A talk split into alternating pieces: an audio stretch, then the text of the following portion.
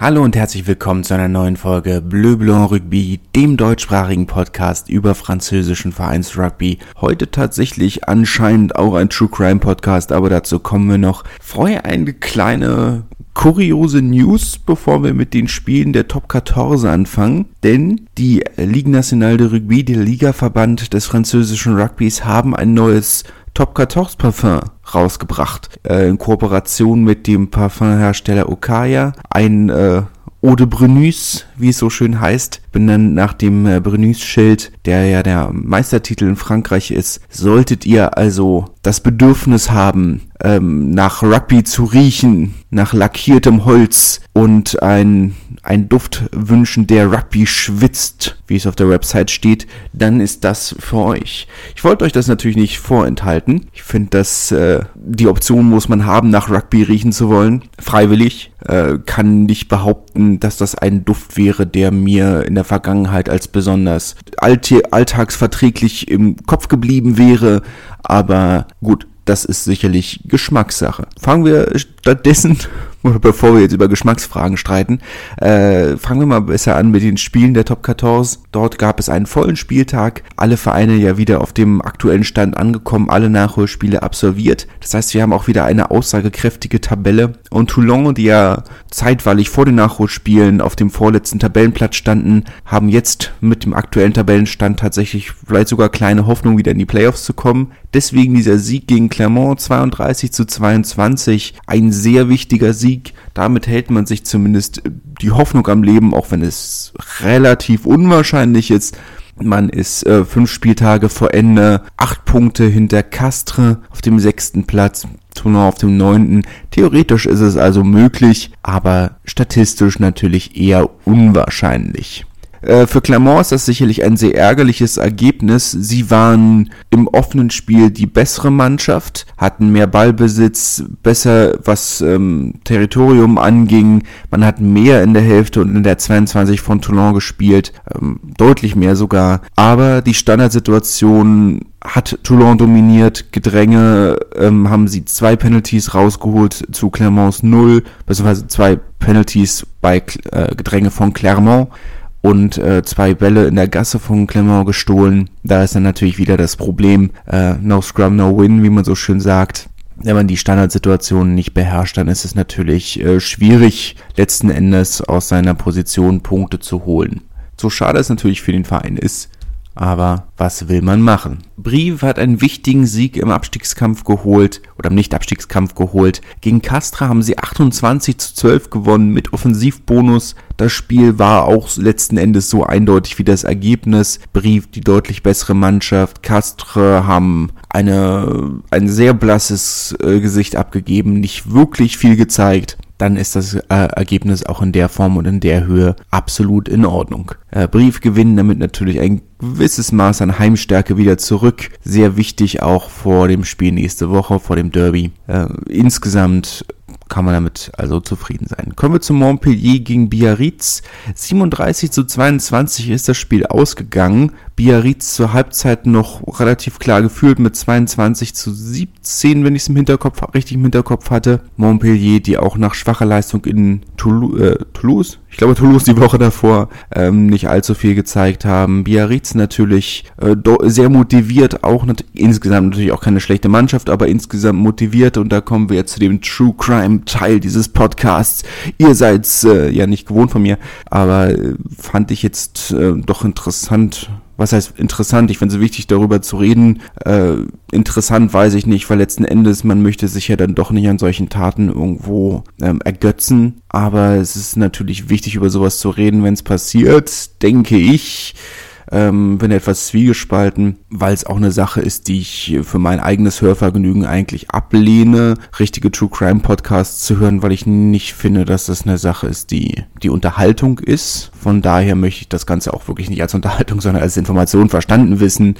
Ähm, der ehemalige argentinische Nationalspieler Federico Martin Aramburu, ähm, 22 Länderspiele für Argentinien, unter anderem auch äh, den dritten Platz bei der WM 2007 in Frankreich geholt wurde am Abend bzw. am Morgen nach dem Spiel zwischen Frankreich und England erschossen in Paris, äh, hat lange in Biarritz gespielt, was heißt, hat nicht lange in Biarritz gespielt, zwei Jahre hat er in Biarritz gespielt, aber ist in dieser Zeit auch zweimal französischer Meister mit Biarritz, mit Biarritz geworden und hat nach Ende seiner Karriere, die ja doch schon einige Jahre vorbei ist, in Biarritz gewohnt und zusammen mit seinem ehemaligen Mitspieler Sean Haggerty eine Reiseagentur ähm, geleitet, die Reisen nach Biarritz und generell ins Baskenland organisiert haben, um Rugby-Spiele zu gucken, aus, äh, für Argentin Reisen für Argentinier zu organisieren, die Rugby-Spiele und Weinverkostungen in, im Baskenland machen möchten. Täter beziehungsweise kommen wir vielleicht nochmal andersrum. Er war in Paris äh, mit einigen anderen, um sich mit einigen anderen ehemaligen argentinischen Nationalspielern zu treffen und das äh, Spiel Frankreich gegen England zu schauen und hat sich dann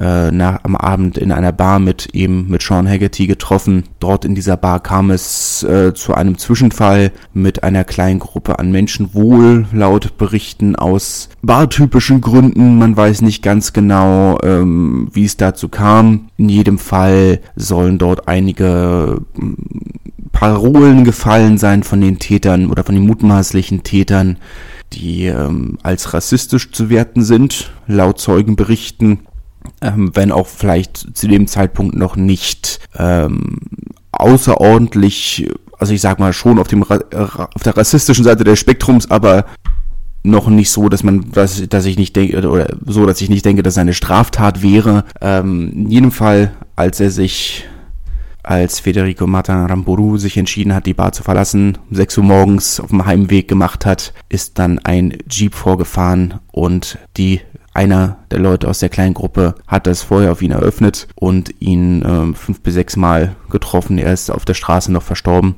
Der Täter wurde mittlerweile, oder der mutmaßliche Täter wurde mittlerweile geschnappt.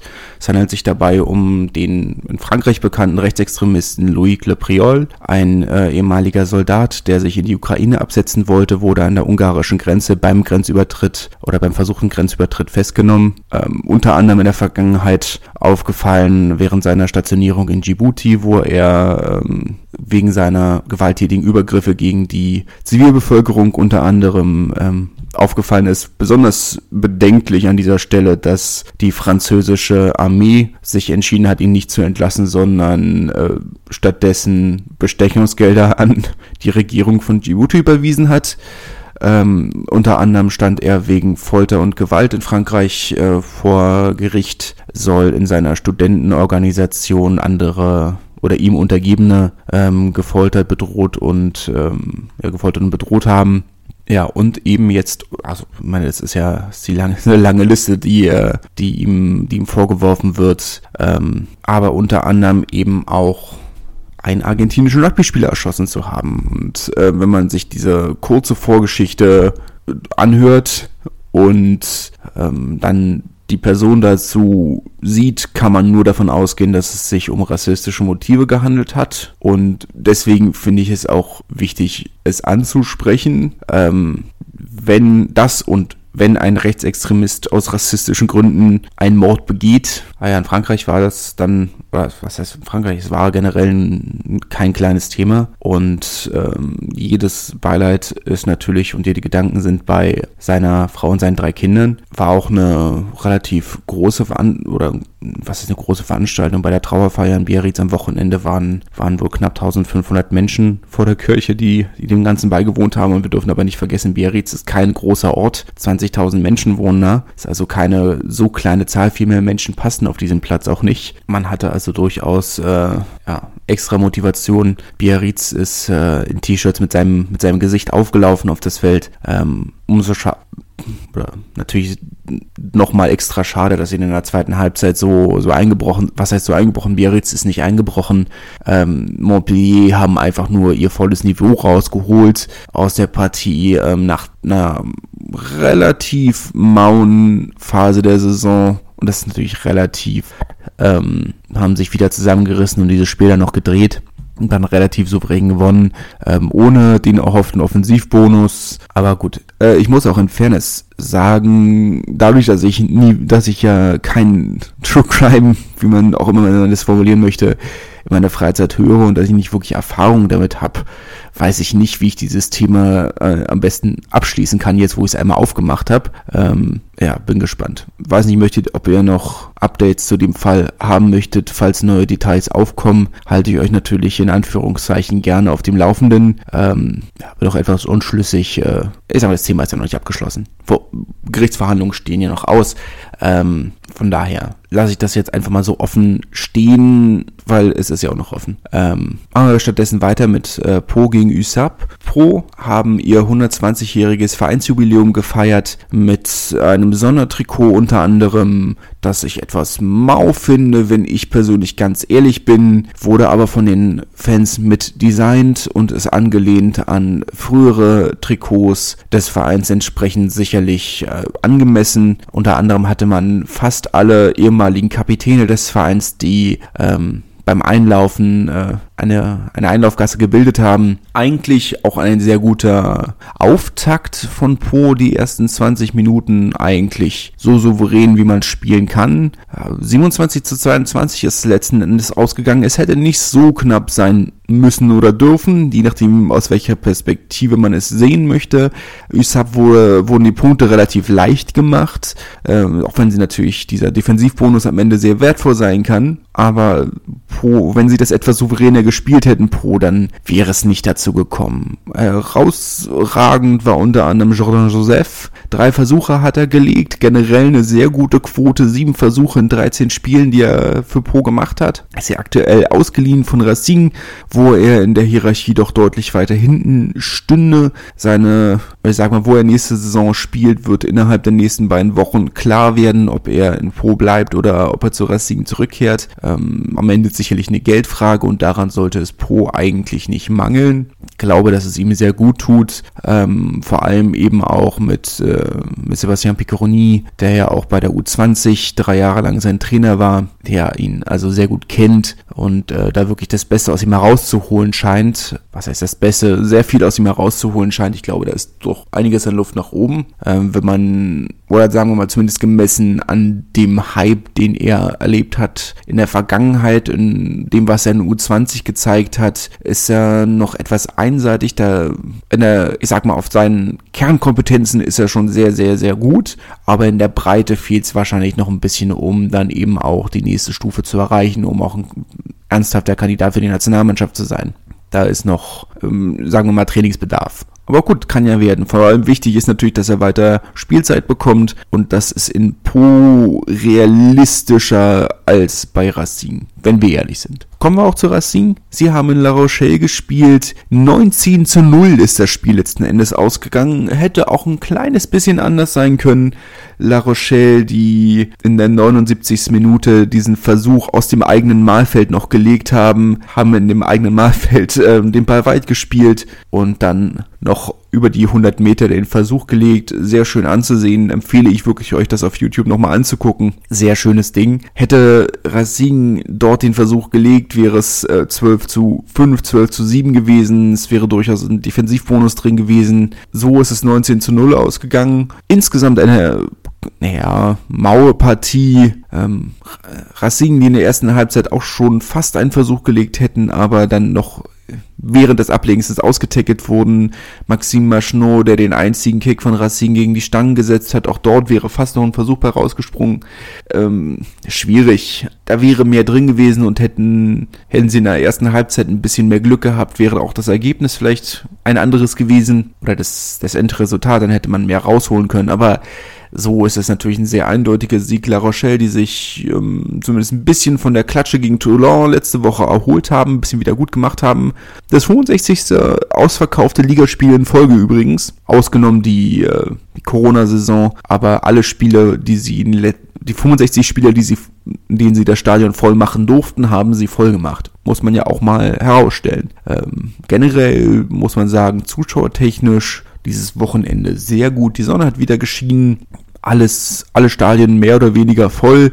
Ähm, einziger sagen wir mal in Anführungszeichen negativ ausreißen, natürlich weiter Stade Francais, die ähm, ja zuschauertechnisch weiter auf dem Mauernniveau Niveau unterwegs sind. Brief haben das Stadion auch nicht ganz voll gemacht, aber es war fast voll. Es kann man natürlich aber auch trotzdem sagen, dass das Stadion von Brief für die Größe der Stadt natürlich auch sehr groß ist. Und natürlich, dass ein Verein wie Lou, äh, wie Lou, wie Lyon, der Lou nicht zu Hause gespielt haben, das ist ja dann auch ein Stadion, was meistens nicht ganz ausgelastet ist. Aber gut.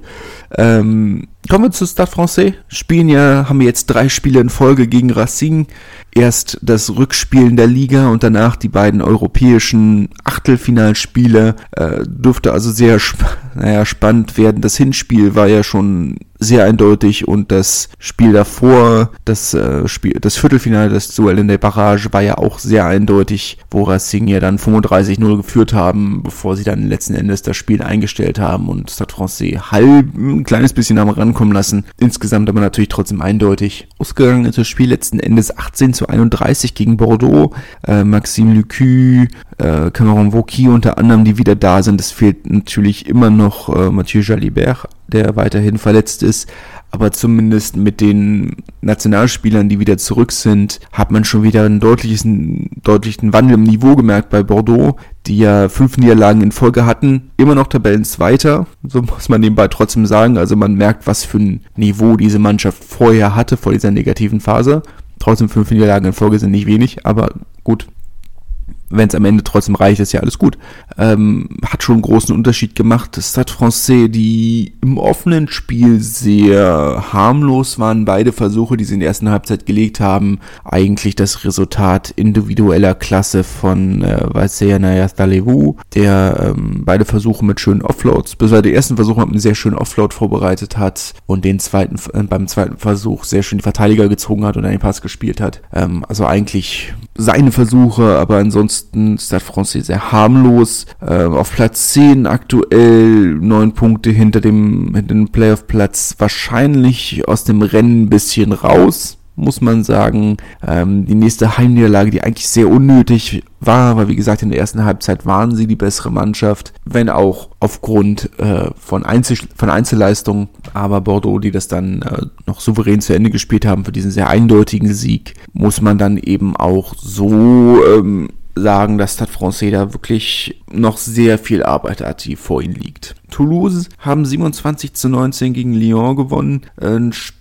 das 50 Minuten lang auf der Seite von Lyon war, bevor dann Toulouse eine sehr schlagkräftige Bank auf, aufs Feld gebracht haben. Ihre ganzen Nationalspieler, die da von der Bank gekommen sind, also sechs französische Nationalspieler und Charlie Famouina, die dann das Spiel letzten Endes gedreht und entschieden haben. Da wäre für Lyon mehr drin gewesen, aber für Toulouse wichtiger Sieg, damit sind sie auf Platz drei wieder vorgerutscht. Ähm, ich meine, es ist jetzt nicht so, man kann Lyon nicht vorwerfen, dass sie nicht wussten, was kommt. Sie haben den, es war relativ klar, dass sie ein bisschen vorsorgen müssen, Punkte technisch in der ersten Halbzeit, sonst, ähm, weil es sonst sehr schwierig wird. Dazu ist es auch gekommen kann man sich letzten Endes auch nur selber ankreiden. Auswärts diese Saison nach wie vor sehr schwach.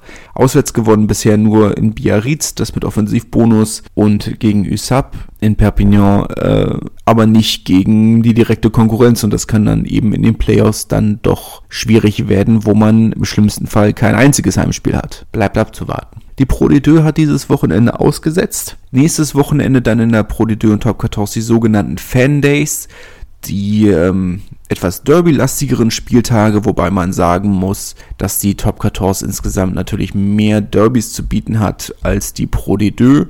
Ähm, mit Clermont gegen Brie, was ein sehr umkämpftes Derby ist, Castres gegen Toulouse, was ein sehr wichtiges Derby ist, Biarritz gegen Po, was vereinstechnisch nicht ein Derby ist, aber es besteht natürlich ein, eine gewisse ähm, Rivalität zwischen, zwischen den Basken und den Bernais. Äh, Lyon gegen Toulon ist kein Derby. Das, glaube ich, muss man nicht behaupten. USAP gegen Montpellier ist durchaus ein Derby, wenn auch natürlich nicht das größte Derby für Perpignan äh, oder für Montpellier. Die haben andere Derby-Gegner, die sie eigentlich lieber hätten, aber natürlich trotzdem ein, ein Spiel, das man als Derby bezeichnen kann, allein schon aufgrund der Distanz, 45 Minuten Fahrzeit zwischen den beiden Vereinen. Es würde in jedem Fall äh, voll werden. Bordeaux gegen La Rochelle ist ein Derby, das wird auch als solches angesehen. Das äh, Atlantik Derby, wie man es so schön nennt, ähm, in der Vergangenheit auch immer mal wieder in, dem, in größere Stadien verlegt. Dieses Jahr glaube ich allerdings nicht, dass es verlegt wird. Auf den Samstagabend um 21 Uhr wird es wahrscheinlich sonst schwierig mit der Fahrzeit für die Gästefans. Und natürlich am Sonntag um 21 Uhr das Hauptstadtderby zwischen Racing und Stade Francais. Das erste von dreien in Folge. In der Pro D2 ähm, eigentlich deutlich weniger Derbys. Ähm, Oyonnax gegen Bourg-en-Bresse, äh, das Derby de l'Ain, ähm, das nicht ganz so historisch oder umkämpft ist, aber es ist ein Derby, zumindest geografisch. Das große Derby natürlich das Derby de la Méditerranée zwischen Narbonne und Béziers. Ein Spiel, auf das ich persönlich mich sehr, sehr, sehr, sehr freue. Wahrscheinlich, wenn es so weitergeht, wird man ja mindestens eine Saison wieder keins haben. Wahrscheinlich länger keins. Und das letzte Mal, dass Béziers in Narbonne gespielt hat, war diese 65 zu 13 Klatsche, die sie dem, den bereits abgestiegenen Narbonne vor drei Jahren, vier Jahren zugefügt haben, da ist ähm, ja sehr viel Wiedergutmachungsbedarf. Ansonsten noch das Spiel zwischen Vannes und Rouen, auch nur höchstens geo na, vielleicht nicht mal geografischen Derby, aber äh, Normann gegen Breton bzw. Breton gegen Normann kann man vielleicht das Derby ansehen. Ähm, Aurillac Nevers, glaube ich, ist kein Derby. Ich glaube, das wird auch keiner behaupten. Montauban-Agen ist durchaus ein Derby. Das wird sehr heiß äh, umkämpft sein, genauso wie Monomarsan gegen Bayonne, das ja gleichzeitig ein Topspiel, ein Derby ist und äh, Bayonne einiges an Wiedergutmachung zu leisten hat. Monomarsan haben Bayonne ja eine sehr heftige Heimniederlage beigefügt. Da gibt es also einiges, auf das wir uns freuen können nächste Woche. Kommen wir vorher zu National, der dritten Liga. Und auch dort gab es ein Topspiel, nämlich zwischen den beiden abgestiegenen Vereinen aus der Pro de von der letzten Saison, Soyon Angoulême und Valence Romans. Tim Menzel durfte für die Gäste äh, das ganze Spiel durchspielen. 18 zu 21 ist das äh, Duell letzten Endes ausgegangen. Äh, etwas, naja, eigentlich nicht überraschend. Eigentlich hätte man schon damit rechnen können, dass Balance dieses Spiel gewinnt. Sie sind für meine Verhältnisse die bessere Mannschaft. Swayo äh, Angoulême hatten aber eine sehr gute, einen sehr guten Lauf. Von daher hätte es auch durchaus anders ausgehen können. Tim Menzel mit einer sehr souveränen Leistung, sehr ruhig, wie er dieses Spiel geleitet hat auf der neuen, kann man man sehr zufrieden sein. Macht es natürlich umso, in Anführungszeichen, schade, dass er äh, eher genauso wie die anderen Frankreich oder in Frankreich spielenden Nationalspieler aktuell nicht in der Nationalmannschaft aktiv ist. Ähm, die anderen haben ja auch sehr gute Leistungen gezeigt, kommen wir aber noch zu. Jos Nurstadt für Castra natürlich nicht im Einsatz. Ich glaube, das muss ich nicht dazu sagen. Wenn er vielleicht übernächstes Wochenende, wenn es dann wieder in die europäischen, ach nee, Castra ist ja ausgeschieden, oder? Nee, Castra spielt noch im europäischen Wettbewerb. Dann könnte auch Jos Nurstadt wieder spielen. Mal schauen, ich weiß gerade gar nicht, um ganz ehrlich zu sein. Schauen wir nach. Aber, äh, ja, souveräner Sieg, Valence damit relativ sicher auf dem dritten Platz. Swangulem hat zwei Punkte weniger und ein Spiel mehr und auf dem fünften Platz äh, haben sie zehn Punkte Vorsprung auf Nizza. Daher dürfte der dritte Platz mindestens drin sein. Vier Punkte Rückstand und ein Spiel weniger aktuell auf die zweitplatzierten Albi. Auch dort also mehr drin, zumindest ein sicherer Platz im Halbfinale ist durchaus machbar. Nizza ohne Kurt Haupt haben 40 zu 22 gegen Obernass gewonnen, haben ein kleines bisschen rotiert, äh, mit Offensivbonus gewonnen. Ich glaube, da müssen wir nicht drüber reden. Von den prinzipiellen Kräfteverhältnissen war das eine relativ eindeutige Sache. Natürlich muss man äh, sagen, dass äh, Obernass damit wieder auf den Abstiegsplatz gerutscht ist. Das wäre nicht unbedingt nötig gewesen, aber vom Ergebnis her glaube ich äh, eine relativ oder ein, ein Ergebnis, das man in der Form so hätte voraussagen können und so stehen lassen kann. Albi haben 31 zu 10 gegen Blagnac gewonnen. Auch das Ergebnis in der Form und in der Höhe vollkommen akzeptabel. Albi damit auf dem zweiten Platz kann man, kann man so unterschreiben. Tarbe haben endlich gewonnen. Wieder der zweite Sieg in Folge. Ich glaube, das erste Mal diese Saison, dass sie zwei Spiele in Folge gewonnen haben. Äh, etwas überraschend gegen Chambéry. Maxime Oldmann hat das ganze Spiel auf, der, auf dem Flügel für Tarbe durchgespielt.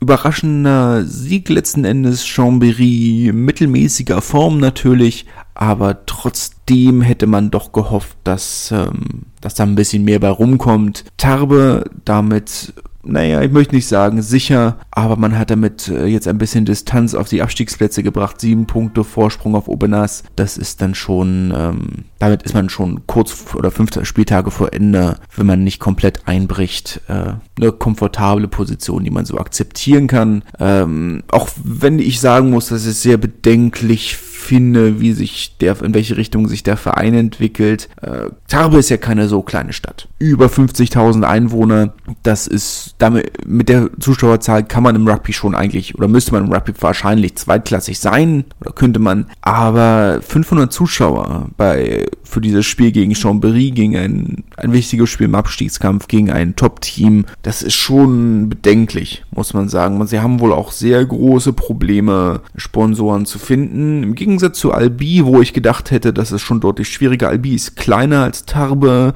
ähm, hat eine deutlich größere Konkurrenzsituation. Die Frauen oder der Frauenfußball zweitklassig, ein große, eine große Rennstrecke, die regelmäßig äh, oder die viel Geld frisst, auch an Sponsorengeldern. Ähm, trotzdem die Sponsorendinner alle immer ausverkauft mit knapp 600 Leuten. Ähm, Albi hat aktuell mehr Leute, die zu den Sponsorendinnern kommen als, als Tickets verkauft, äh, wo ich dachte, Albi hätten vielleicht größere Probleme, weil ich sagen muss, dass ich viel Vertrauen in Albi verloren habe. Es kommt ja immer mal wieder durch, dass ich kein großer Freund von der Arbeitsweise dieses Vereins bin. Äh, meine zweimal insolvent innerhalb der letzten vier Jahre. Da kann man schon mal sagen, dass da viel Vertrauen verloren geht. Natürlich hat Tarbe eine ähnliche Geschichte gehabt in den letzten Jahren mit diesen ganzen erfundenen Sponsorenverträgen, ähm, weshalb sie ja letzten Endes in die, äh, die dritte Liga abgestiegen wurden von der DNACG, ähm, von der Finanzaufsicht, die jetzt mittlerweile sich auch nochmal gespannt bleiben, weil die sich ja mittlerweile auch in die größeren Vereine trauen. Ähm, unter anderem ja auch die Girondins de Bordeaux, den Fußballverein aus der ersten Liga mit einer relativ heftigen Strafe belegt haben Anfang der Saison, deswegen äh, der FCGB ja auch äh, auf dem Abstiegsplatz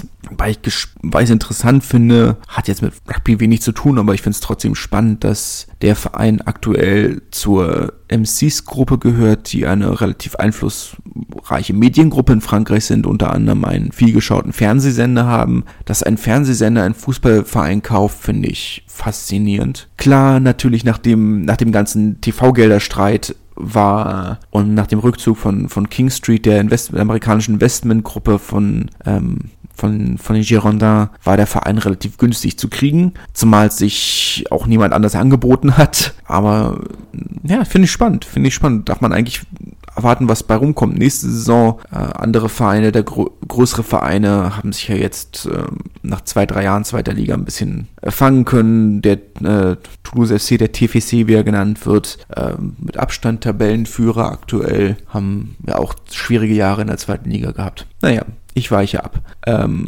Albi aber sehr gut, was Sponsorengelder angeht. Aktuell diese Saison, wahrscheinlich auch bei einem potenziellen Aufstieg. Tarbe hat große Probleme. Ist natürlich sehr schade, das über einen historischen Verein wie den, wie die Stados Tarbe zu sagen, aber es fällt mir schwer, sie langfristig auf diesem Niveau zu sehen.